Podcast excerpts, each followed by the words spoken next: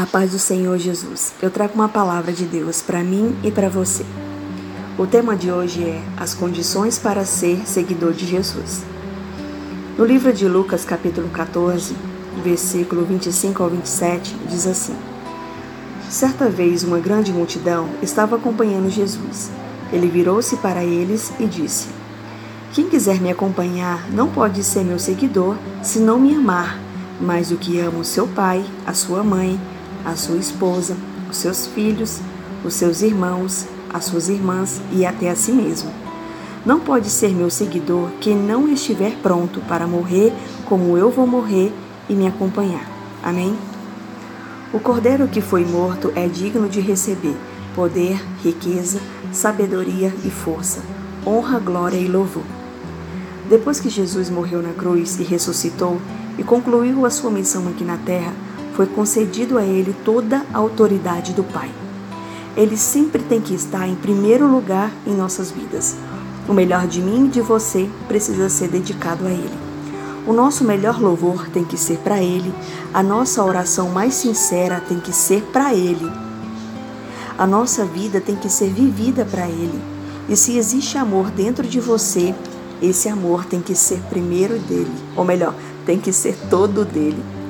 Se existe alguém dono do seu coração, esse alguém precisa ser Jesus.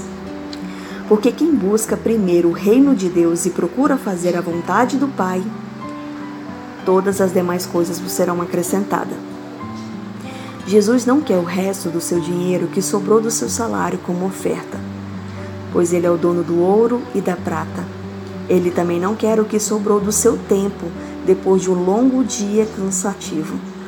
Queremos sempre o melhor de Deus, mas não damos a Ele o nosso melhor. Se fosse pesado numa balança o que nós merecíamos, o resultado seria nada.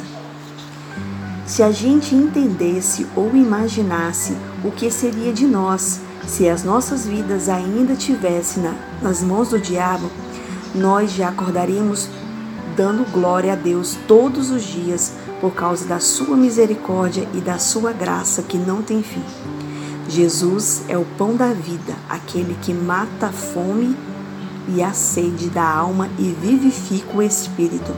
Jesus é o caminho que me leva até a presença de Deus diante da sala do trono. Só quem é espiritual vai entender isso.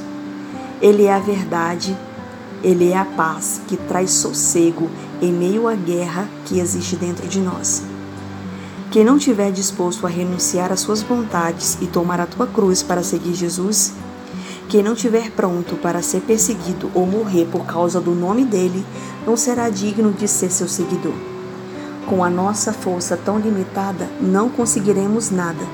Mas se aquele que habita em mim e em você for maior do que aquele que está no mundo, então poderemos todas as coisas naquele que nos fortalece.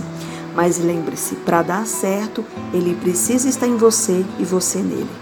No livro de João, capítulo 11, versículo 25 ao 26, diz assim: Então Jesus afirmou: Eu sou a ressurreição e a vida. Quem crê em mim, ainda que morra, viverá. E quem vive e crê em mim, nunca morrerá. Você crê nisso?